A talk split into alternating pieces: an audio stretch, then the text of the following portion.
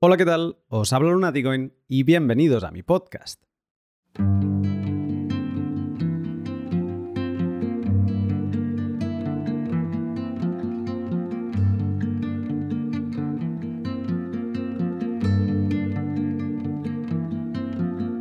Cuando vas a un país en vías de desarrollo, piensas que con Bitcoin les vas a cambiar la vida. Y ojo, que tienes la mejor herramienta para hacerlo, pero quizá no como pensabas no como dinero. Y en este podcast tienes algunos de los porqués. Cuando ves que su divisa nacional es una cárcel monetaria que les empobrece y les hace esclavos de su tierra, piensas, pero ¿cómo es posible que prefieran eso a Bitcoin? Y ahí es cuando has de recordarte la famosa frase de Francisco D'Anconia diciendo que no existen contradicciones y que cuando pienses que te encuentras frente a una contradicción, revises tus premisas. Así encontrarás que una de ellas es incorrecta. Los ciudadanos de estos países no aceptan el encarcelamiento monetario de su banco central. Lo que pasa es que no usan Bitcoin para sortearlo, usan stablecoins en cadenas como por ejemplo Tron. Esta realización que tuve hace un par de años me hizo transitar un camino maravilloso y que recomiendo a todo el mundo, en el que me pregunté, ¿Dónde gana Bitcoin? ¿En qué aspecto no tiene rival? Las conclusiones a las que llegué las vengo explicando en los últimos podcasts y como se ve, Bitcoin gana de forma distinta en función de cuáles sean las necesidades subjetivas de cada individuo ajustadas a su contexto.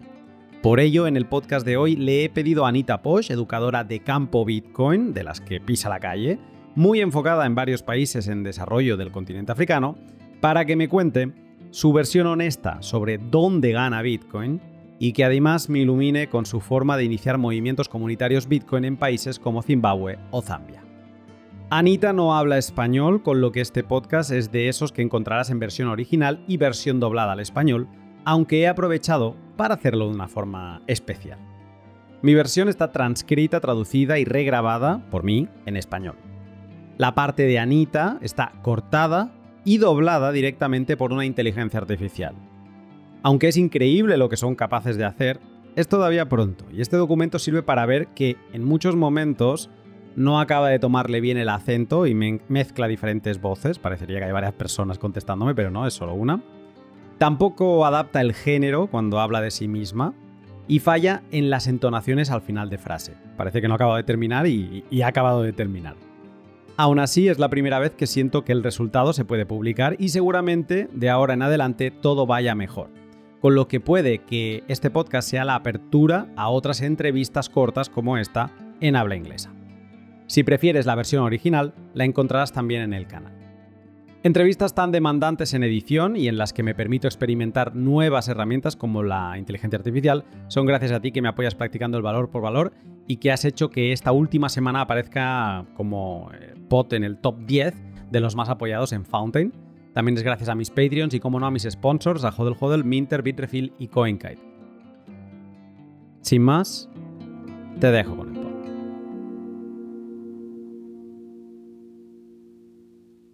Nota. El podcast de hoy se grabó a finales de verano y se ha visto retrasado por conferencias, la actualidad económica argentina y el trabajo de producción de un podcast que se ha de traducir y doblar.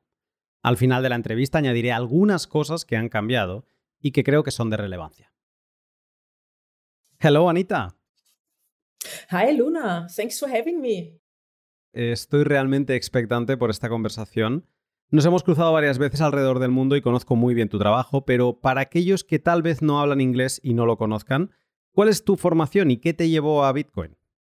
mi formación es eh, básicamente en planificación urbana, así que estoy en planificación urbana por diseña de una manera.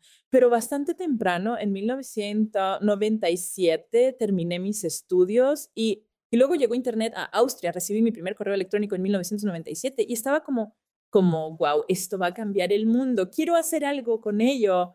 Y básicamente dejé mi profesión atrás y comencé a convertirme en un desarrollador web y diseñador web y lo hice así de mis propios productos de comercio electrónico, eh, proyectos y estuve trabajando por mi cuenta la mayor parte del tiempo, pero también para empresas.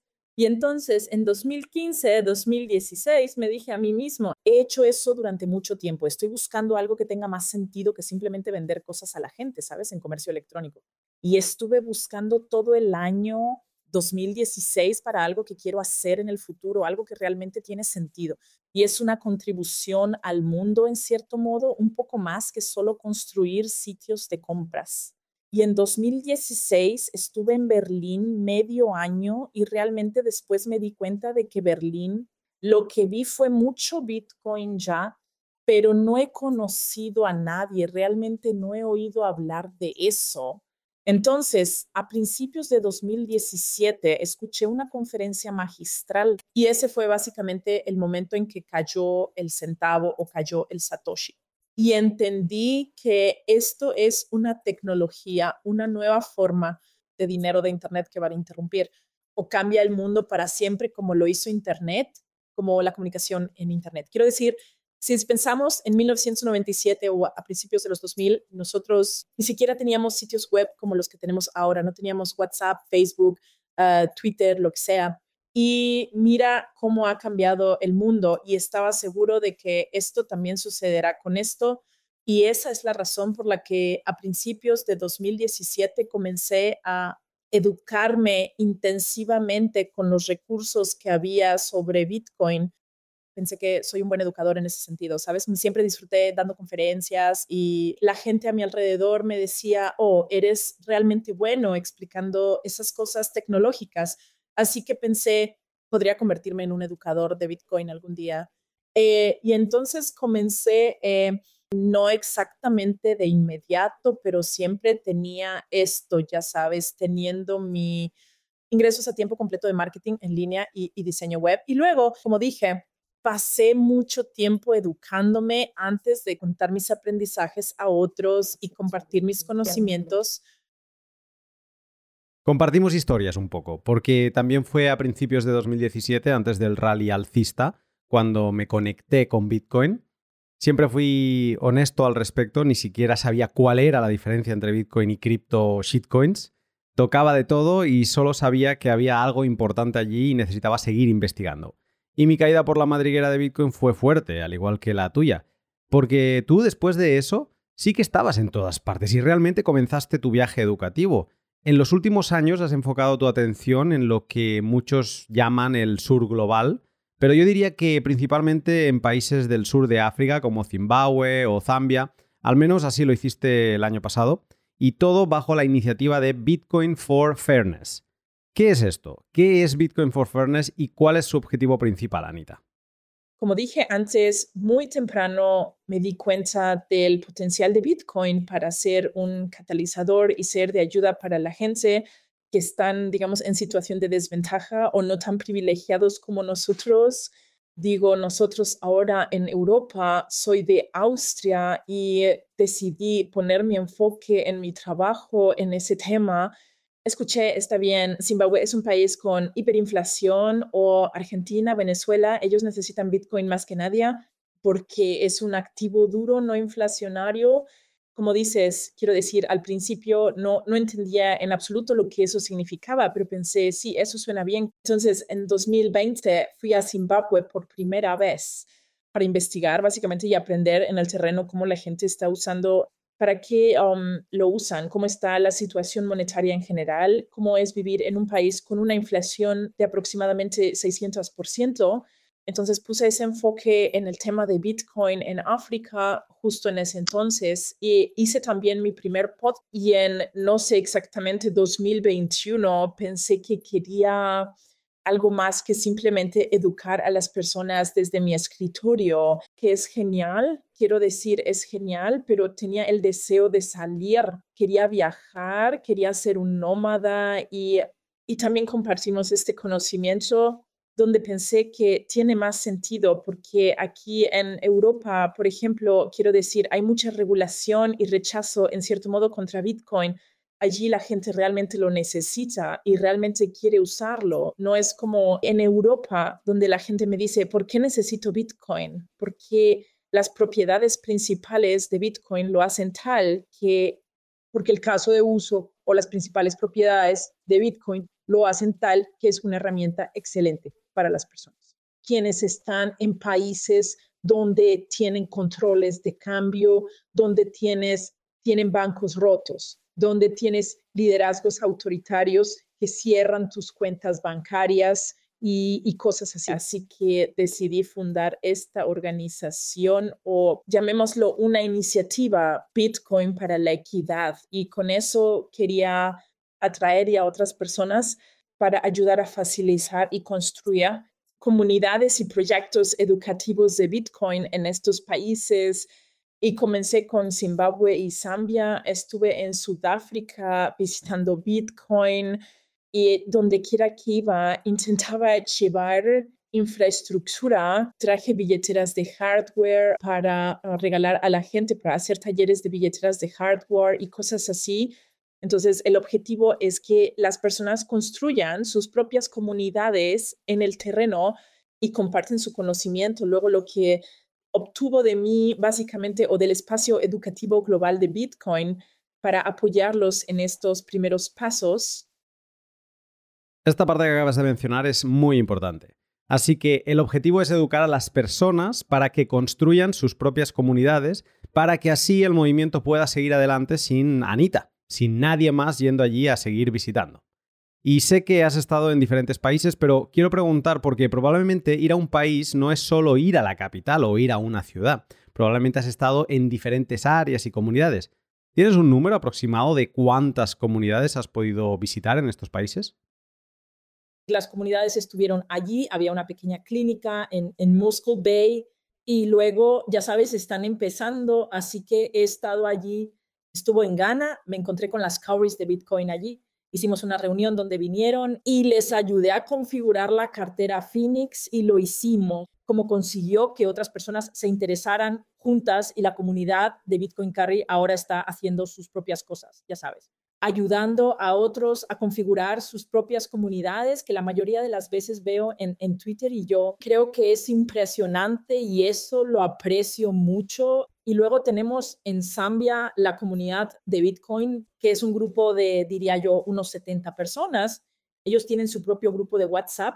Y en Zambia, eh, lo que me encanta ver es que hay más personas participando. Ahora tenemos dos mujeres jóvenes quieren iniciar su propia iniciativa llamada Bitcoin Banamayo, quienes están comenzando ahora su propio proyecto educativo en, en Zambia a partir de Bitcoin para la equidad en Zambia. Y hay lo genial es cuando tú están allí en el terreno, puedes construir conexiones locales, confianza local.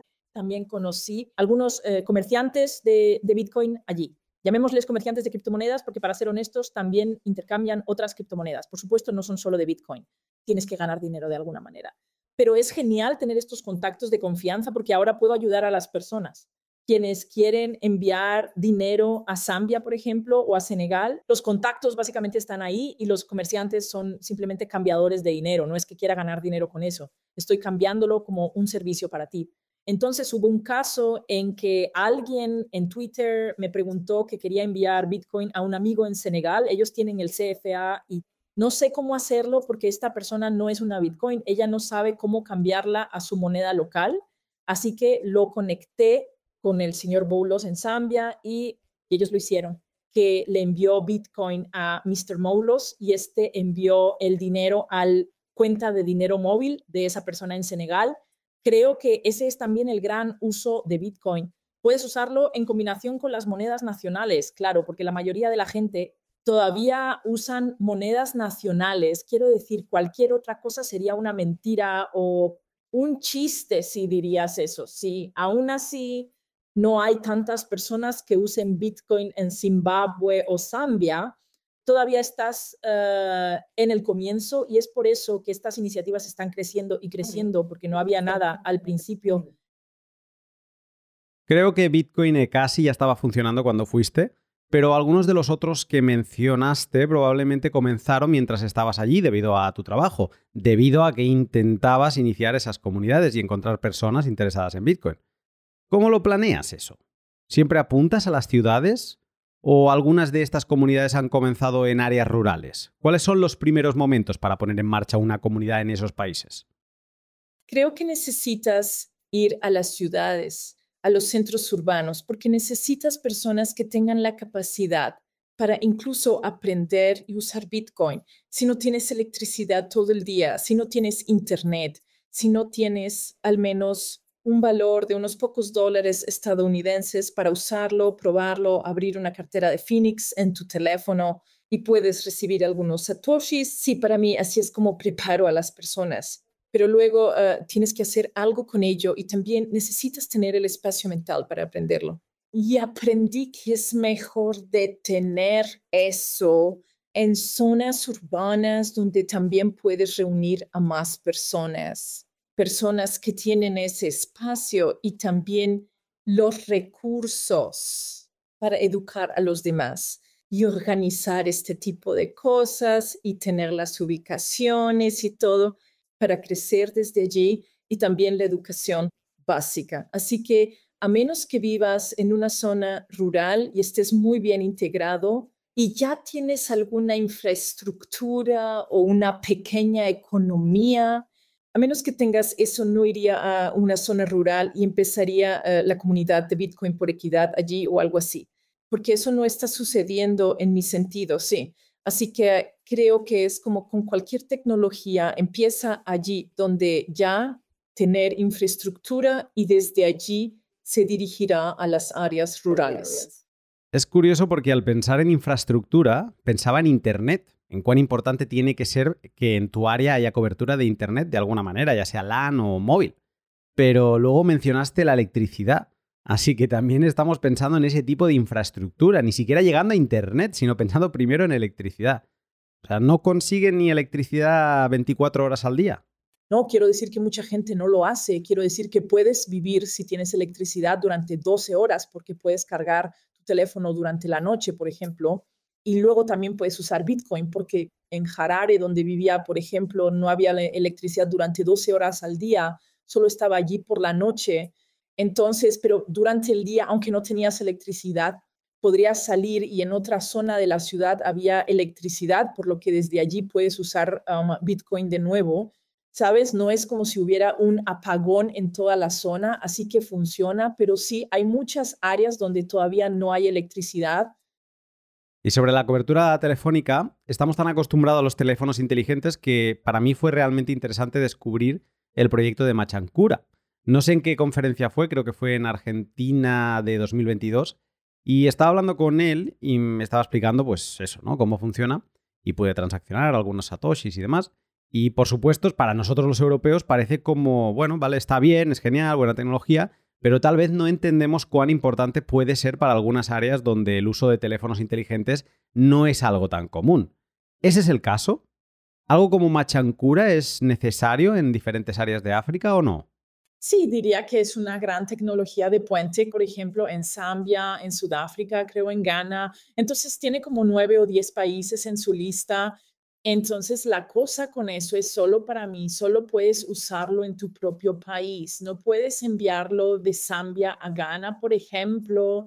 Y por supuesto, la tecnología depende del proveedor de telefonía móvil, así que si lo excluyen o apagan a Machancura, luego se apaga, ya sabes, así que no es incensurable en ese sentido. Pero en general, sí, la mayoría de la gente o muchas personas todavía tienen estos teléfonos antiguos y no smartphones, mientras que en países en las ciudades ves que la mayoría de las personas tienen smartphones, en su mayoría muy antiguos, pero los tienen. Y todo el sistema de dinero móvil, puede que hayas oído hablar de ello, cómo se llama el dinero móvil en Zimbabue, es comercio electrónico.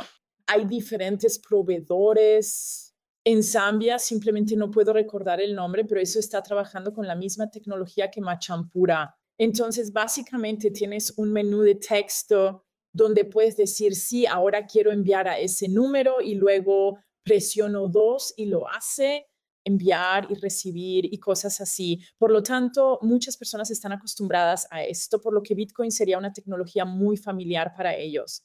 Es como si las compañías de comunicación se convirtieran en proveedores de servicios financieros, ¿no? Más o menos sería esto el dinero móvil. El dinero móvil es eso. Sí, exactamente. Básicamente envías valor o su moneda nacional a través SMS Básicamente son mensajes de texto, se llama USSD, que es un protocolo que se utiliza. Quiero decir que hay un video mío en mi canal de YouTube donde lo utilicé, donde puedes ver cómo funciona. En tu experiencia, ¿qué cambia en una comunidad después de abrirse a Bitcoin? ¿Hay un denominador común, una reacción que veas que sucede siempre después de, no sé, unos meses de que estas personas que no tenían conocimiento de Bitcoin empiecen? ¿Qué hacen después de hacerlo? Sí, en primer lugar, es interesante que las comunidades crezcan. Por lo tanto, parece haber interés y parece haber una historia en curso donde la gente se da cuenta cuál es el caso de uso y como, por ejemplo, en Zambia hay jóvenes que se me acercaron y me dijeron que sabes, sabes, me di cuenta de que Bitcoin puede ayudarme porque no puedo invertir en cualquier acción como en Apple o Facebook o lo que sea. No puedo hacer eso. Quería tener algo donde pudiera invertir mi dinero ganado con esfuerzo. Y luego encontré Bitcoin y puedo hacerlo y no tengo que preguntarle a nadie. Y creo que uno, uno por uno, cada una de estas historias está ganando impulso y la gente no volverá atrás, ya sabes. Si tienes una experiencia positiva usando Bitcoin, se lo dirás a los demás porque es tan único y te ayuda tanto. Y así, por ejemplo, el zambiano, en el grupo zambiano, ahora la gente está interesada visitando el nuevo sitio de minería en Zambia, Gridless, la empresa de, de Kenia. Están construyendo un nuevo sitio de minería en Zambia y me preguntaron, ¿podemos ir allí? Queremos verlo. Otras personas dijeron, queremos venir a la conferencia de Bitcoin de Ciudad del Cabo en enero. Y sí, eso es algo entonces lo que Bitcoin for Fairness, lo que estamos tratando de hacer que suceda también para ellos. Creo que me gustaría hacer un viaje ah, por carretera, quizás hasta el sitio de minería en Zambia con ellos.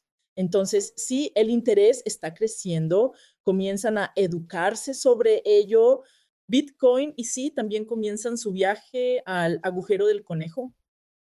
Ahora mencionaste sobre la inversión y también el interés general en la minería, en las conferencias, en aprender más Bitcoin, pero ¿encuentras un cambio en el comercio, en, los comerciantes de la zona? ¿Encuentras un cambio en las personas que comienzan a realizar transacciones entre ellas para comprar y vender bienes? ¿O algunos comerciantes que se les consiga convencer que empiezan a aceptar Bitcoin en esos países?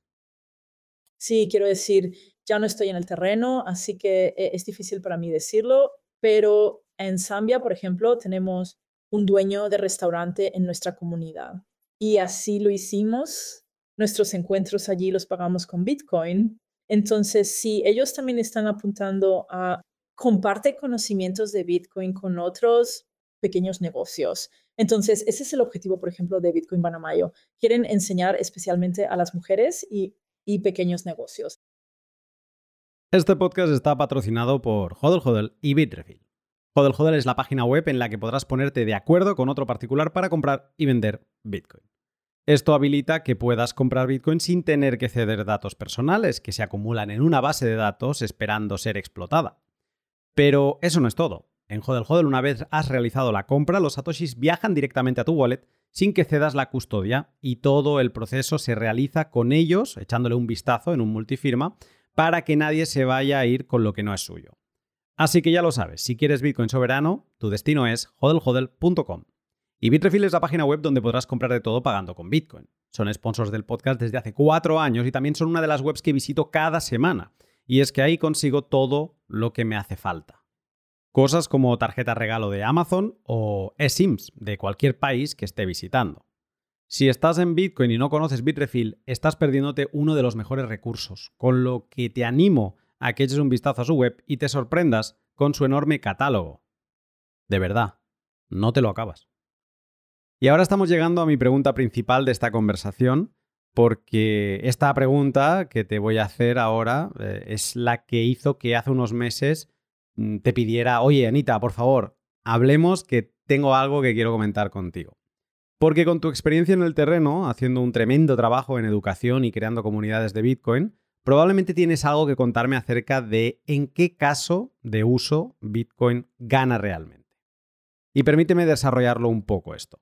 Porque estuve en El Salvador en 2021 y 2022 y también experimenté cómo es en un entorno de alta inflación como Argentina.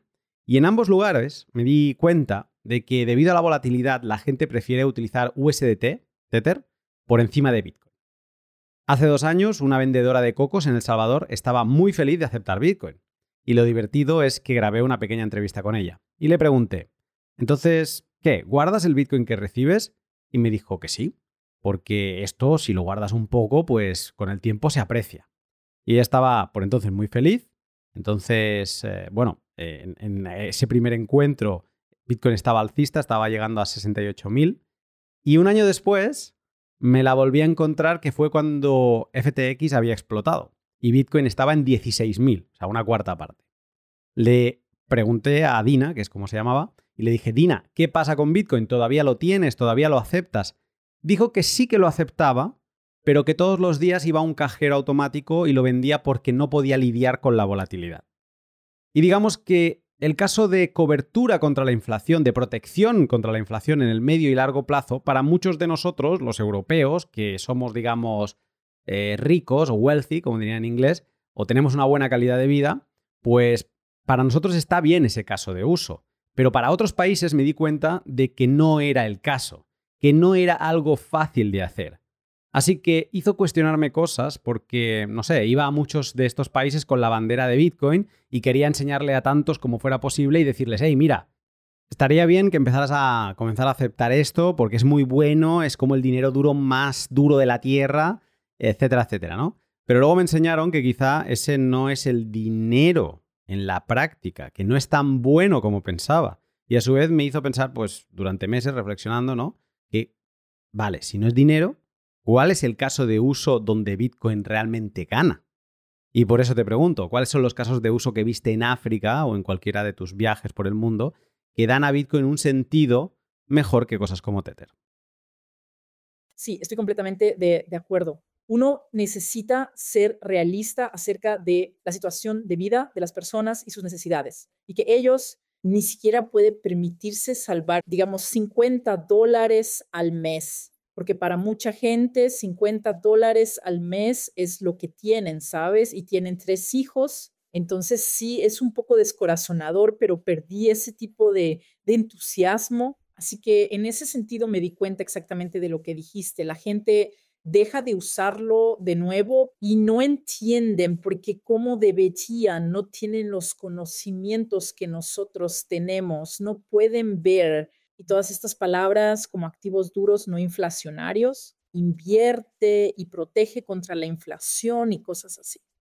Tienen necesidades diarias. Y como tal, por supuesto, la volatilidad cuando empiezas en una carrera alcista y luego viene el mercado bajista.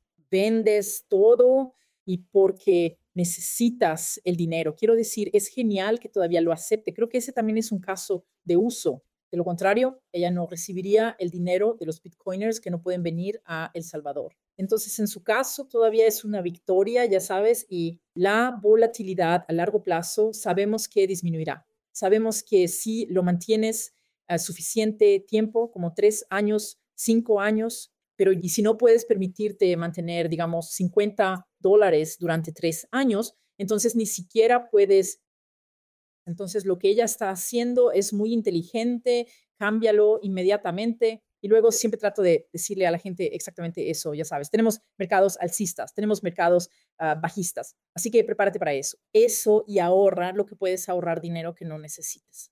Sabes, creo que mucha gente nunca aprendió lo que significa ahorrar porque no tienen fondos para ello. Así que también es un proceso de aprendizaje y hablando de casos de uso donde creo que realmente solo Bitcoin es una alternativa. Es cuando combinas las propiedades de Bitcoin como la incensurabilidad.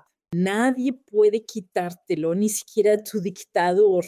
Es sin permiso. Si lo usas en autocustodia, nadie necesita saber que tienes una billetera en tu teléfono y es más privado que cualquier dinero móvil o cualquier cuenta bancaria eso lo convierte en una herramienta fantástica, por ejemplo, para los activistas de derechos humanos, para hacer colectas en países donde las personas no pueden recibir otros tipos de dinero.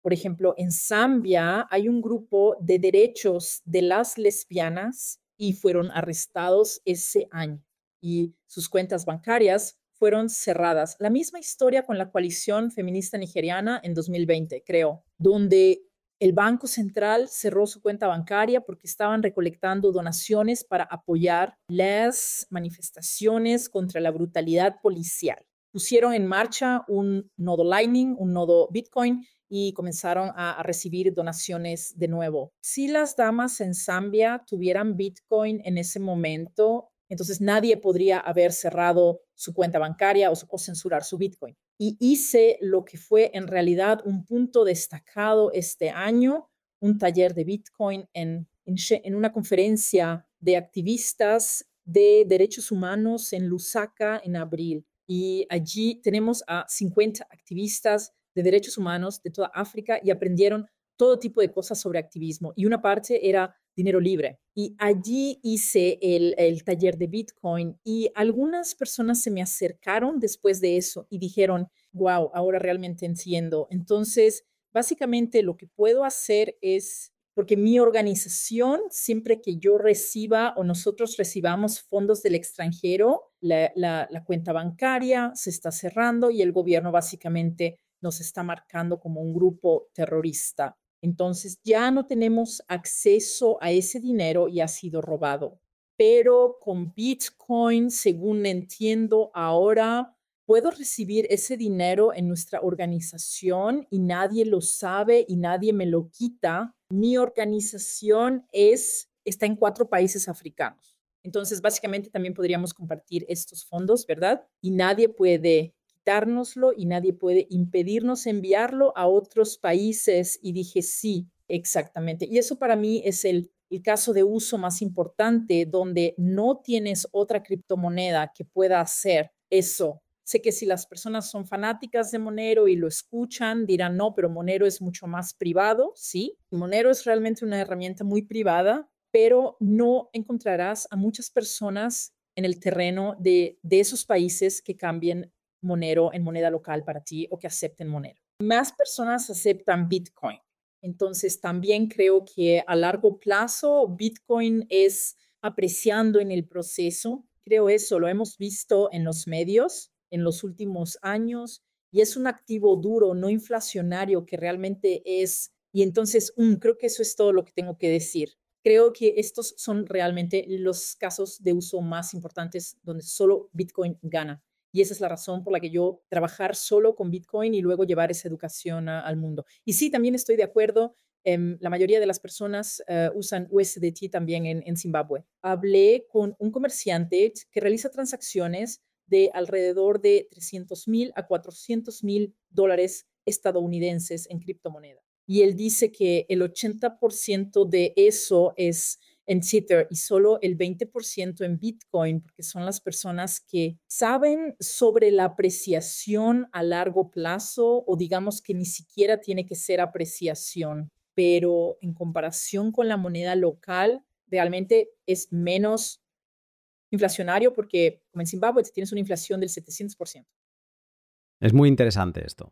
Te estaba escuchando e intentaba jugar al abogado del diablo, porque he estado en esa conversación conmigo mismo muchas veces, y podría decir que, mm, no sé, que alguien podría empezar a aceptar Tether también con cierta resistencia a la censura, porque los dictadores no descubrirán que está recibiendo Tether. Quizás no lo sepan, pero quiero decir que Tether puede ser cerrado. Tether es una empresa centralizada. Y sí, los reguladores ya no quieren tener Tether, lo cerrarán de un día para otro y eso es lo que siempre digo que es el peligro al usar. Quiero decir, si lo usas para, ah, para enviar y lo recibes e inmediatamente no lo estás sosteniendo.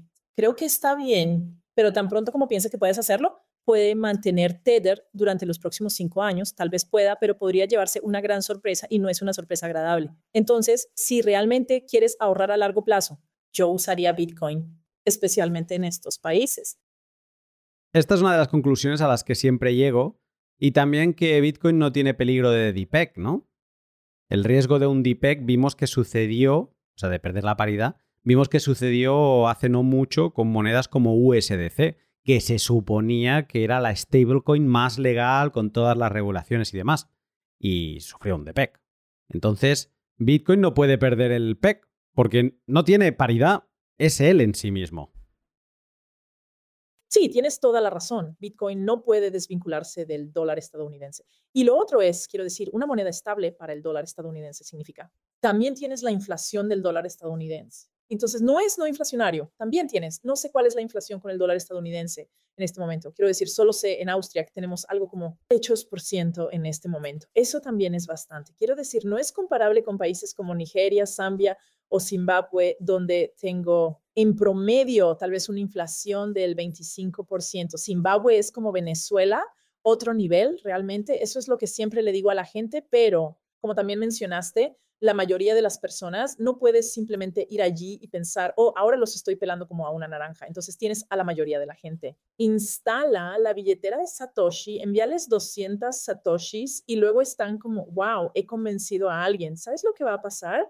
La gente nunca lo usará, se olvidará de ello y ahora les has dicho que usen una cartera custodia y nunca más volverás a contactarlos. Y nunca les digas, quizás deberías moverte a un bala autónoma ahora porque puedes hacerlo y cosas así. Y por eso creo que es tan importante. Es importante encender la situación local, encuentro, para descubrir quiénes son las personas a las que realmente puedo convencer que será sostenible.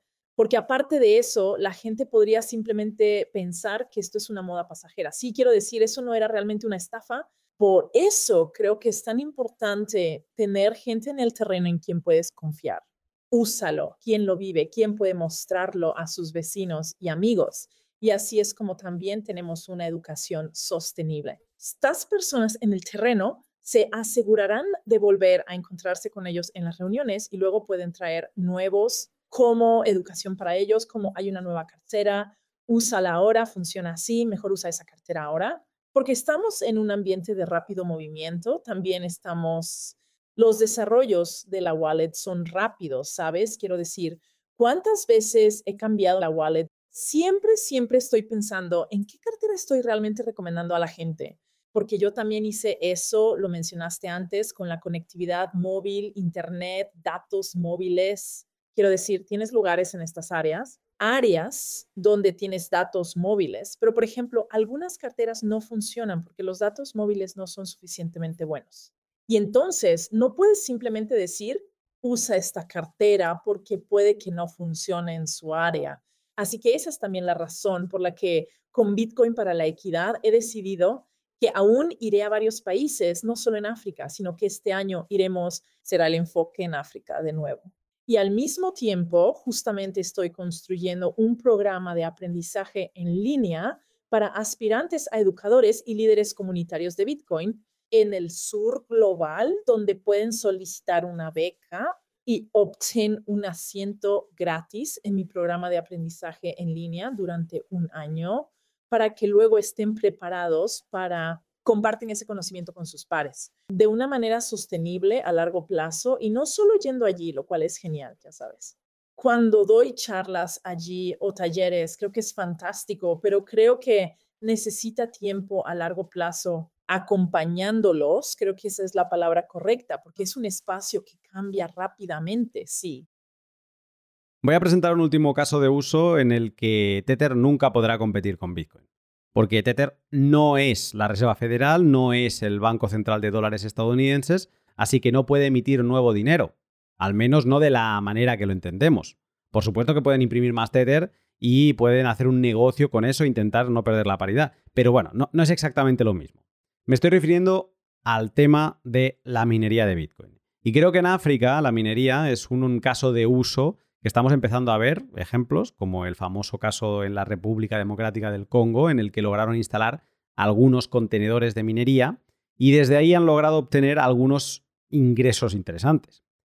¿Es esto también algo que has experimentado en tus viajes? ¿El componente de la minería como una característica única de Bitcoin? sí lo hago porque intenté ayudar a otros en Zimbabue a establecer sus propias mentes con la ayuda de alguien de la comunidad Bitcoin para la equidad. ¿Quién donó cinco a un tipo que conozco en Zimbabue, los más viejos, no los ASICs más nuevos, quien tiene su propia granja. Entonces él está, él está produciendo chile y pimientos y cosas así lo tuve en el programa y le donaron estas máquinas y tenía la posibilidad de usar la energía solar básicamente gratis porque ya tenía el equipo y comenzó a minar Bitcoin en Zimbabue. Y por supuesto, es una excelente manera de minar tu propio Bitcoin y recibir dinero por el trabajo. Y si ya tienes energía solar y puedes usar algo de esa electricidad, quiero decir que necesitas energía solar de sobra. Entonces es un gran comienzo, incluso puedes hacerlo en un entorno muy pequeño. Y él me dijo en aquel entonces que ganaba como 20 dólares al día en Bitcoin. La triste realidad es que en Zimbabue la gente no tiene suficiente para comer ni suficiente dinero, la gente roba cosas y un día la energía solar, la configuración se había ido, así que básicamente perdió sus inversores y, son muy caros, y pero dejaron los ASICs atrás porque no sabían qué es eso. Así que ahora no estoy seguro, creo que está minando de nuevo, pero eso también fue un gran aprendizaje al ver es triste que la infraestructura se robe regularmente allí y por lo tanto tuvo que, para comprar los nuevos inversores y cosas así, pero creo realmente si tienes electricidad de sobra o si estás empezando una pequeña planta hidroeléctrica, la minería de Bitcoin es realmente una herramienta eso puede ayudarte a compensar los costos iniciales y, vender tu electricidad excedente. Anita, fue genial hablar contigo y tener tu perspectiva aquí sobre todos estos temas y estas preguntas difíciles que los bitcoiners, si somos honestos con nosotros mismos, pues en algún momento nos acabamos haciendo. Muchas gracias por venir. Gracias por la invitación, Luna. Adiós. Y este podcast también ha sido posible gracias a CoinKite y Minter. CoinKite son los fabricantes de la hardware wallet que más me ha enseñado de Bitcoin, porque algunas hardware wallets, aparte de ser el sitio donde puedes guardar tus satoshis con seguridad, también son una invitación a aprender más. Y con la Colcar Mark IV tienes exactamente eso. Con ella aprendí de rutas de derivación, de XPubs, de multifirmas, del BIP85 y de PSBT. ¿Quieres matar varios pájaros de un tiro mientras subes el nivel de seguridad de tus Bitcoin? Anímate a echarle un vistazo a las Colcar y ya verás que te entrarán por los ojos. El resto, lo que vendrá cuando las recibas, es todavía mejor. Y Minter, el protocolo peer-to-peer sin servidor central y todo construido entre participantes para comunidades intelectuales con colaboración abierta. Eso es como una especie de Notion o Logseq mezclado con GitHub que utilizas en local, pero que tiene conectividad a red. Y además súper vitaminado con criptografía y Bitcoin. La criptografía permite referenciar contenido mientras se mantiene la autoría y Bitcoin permite aportar valor a aquello que leas y que te ha aportado algo. Todo mientras guardas una copia en local sin que te puedan censurar. Minter es tan increíble como suena, así que te animo a probarlo. Tienes el link y más explicación en la descripción.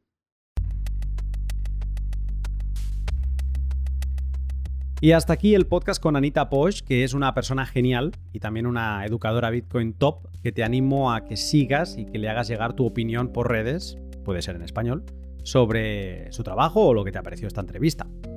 Antes de terminar, quería, pero, añadir un comentario extra a todo lo tratado y que se quedó fuera de la entrevista por haberse grabado pues hace unos meses ya. Sobre la congestión de la mempool y los riesgos de la escalabilidad apresurada. Los ordinals, inscripciones, stamps y runas están haciéndonos viajar al futuro que no esperábamos ver hasta de aquí unos años, y nos están dejando entrever que la realidad de tener una moneda de Bitcoin va a ser más difícil de lo que era hasta ahora. Con comisiones mínimas de transacción de hasta 50 dólares, como se han visto estos días, hace difícil pensar que una persona que gana eso mismo en un mes pueda plantearse utilizar Bitcoin de capa 1 y vuelve a ponerse sobre la mesa el debate de la escalabilidad tan intenso que se vivió desde 2015 y que poco a poco se fue apagando pensando que Lightning sería la solución para todos esos males. Este episodio de congestión en la mempool está demostrando que Lightning depende mucho de la capa base de Onchain y que si las fees hacen inaccesible esa capa, también lo hacen para la capa eléctrica. Estas semanas están saliendo a pasear soluciones custodial, federadas y alternativas y me gusta mucho que con Anita hayamos hablado de Machancura, un proyecto custodial disponible en algunos países de África y que también ha mencionado de pasada a Monero. Me quedaré con la reflexión que ponía ella sobre la mesa. Ni sidechains, ni Federated Solutions, ni Alternative Coins, ni por ejemplo algo como el BIP300 y las Drive Chains, si es que se aprobasen, ninguna de estas soluciones son Bitcoin. Y todas ellas tienen riesgos asociados. La gran mayoría tiene un riesgo de custodia, de DPEG, de pérdida de paridad, y regulatorio. Y las alternative coins, además, lo tienen de volatilidad. Monero, una moneda con la que me quito el sombrero, la he estudiado, la parte de la privacidad y es muy interesante, de hecho hay un pod sobre ella, pues Monero ha perdido un 6,8% en valor Bitcoin la última semana. Semana de locura de fees, una semana en la que podrías haber optado por cubrirte estando ahí y operando desde ahí. Pues 7% menos, casi 7% menos. Y lleva un menos 55% en valor Bitcoin desde inicio del año. Estar fuera de Bitcoin puede permitirte moverte a gran velocidad, pero el coste puede ser peor que el de las comisiones on-chain. O, por ejemplo, mejor todavía, el de aprender a utilizar Lightning en aplicaciones como Zeus o Phoenix. Por el lado del riesgo regulatorio, hemos visto como sidechains tipo Liquid empiezan a publicitarse en todos lados y, oye, aquí, em, con un servidor, encontrarás a alguien que te diga que si Monero o Liquid te resuelven un problema, adelante con ello. Pero hay que ser muy conscientes de los riesgos y para mí Liquid lo tiene. Y es el mismo que se ha destapado con Tether en estos últimos meses después de grabar el podcast con Anita tiene el riesgo de la captura regulatoria. Tether ha vivido años de idilio con la industria cripto y desde su inicio en 2014 ha sido algo parecido a la banca libre descrita en el L174, pero en cripto. Su pasivo, un token anclado al valor del dólar, se ha convertido en la referencia y por momentos ha desplazado a Bitcoin como principal activo para refugiar valor offshore, alejado de impuestos y de control político. Pero eso, yo diría que ya está en ruinas o camino de ellas, y aunque Tether no vaya a perder dominancia ni a desaparecer en los próximos meses o años, sí que se han producido movimientos por parte de la compañía en las últimas semanas que ya dejan entrever que nos podemos ir olvidando de ese pasivo que se sentía incensurable y que muchos africanos también así lo consideraban. Pero que no lo era, claro que no.